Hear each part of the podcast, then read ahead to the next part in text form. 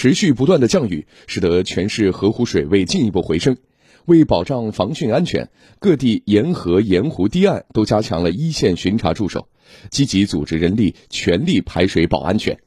来听广电全媒体记者沈吉、快军、向宇航的报道。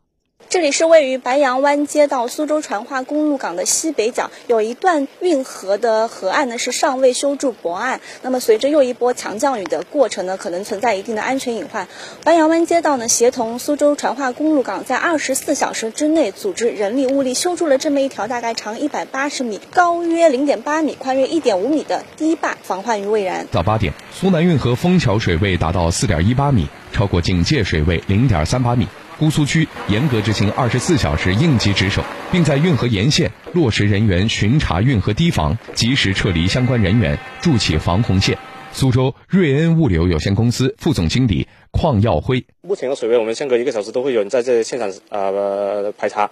这个水位有没有涨？以后还有那个沙袋不断的往这边送送过来。呃，应急，你看到现场都有那个挖机，还有我们的铲车都在现场配合的。如果真的水位再涨高的话，我们不断的会再再把这个啊泊岸提高。同样，在苏州高新区枫桥街道，城管队员一早就在对上周五晚抢筑的一道长五百米、高半米的运河临时防洪堤进行再次加固。入汛以来，当地通过摸排，共发现四处低洼易涝点，目前已全面完成隐患整改，并组建了一百五十人的抢险突击队，随时应对突发情况。苏州高新区枫桥街道城管中队中队长。朱侃，我们接下来保持二十四小时的巡查，对发现的隐患问题及时进行解决处置，保证人民群众的财产安全。